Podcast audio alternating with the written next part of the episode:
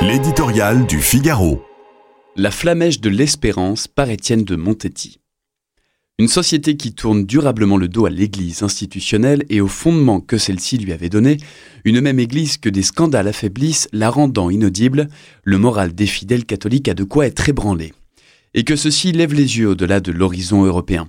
Jérusalem, Bethléem, Judée, Samarie, les lieux mêmes de l'histoire sainte riment avec guerre depuis le 7 octobre dernier.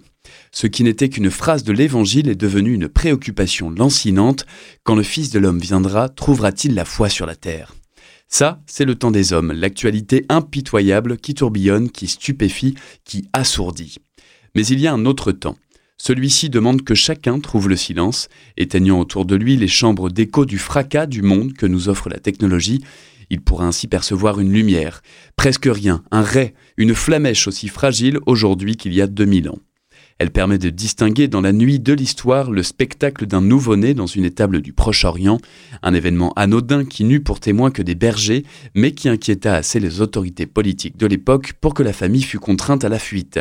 Il se disait que ce petit emmailloté dans une crèche serait une menace. Cet épisode ordinaire et exceptionnel, survenu dans une lointaine province romaine, fut très vite pour ses contemporains une source et un élan. À cause de l'enfant et de ce qu'il advint de lui, des hommes et des femmes ont franchi des mers, tenu tête à des rois, trouvé la mort aux seules fins d'annoncer au monde qu'il était le sauveur de l'humanité.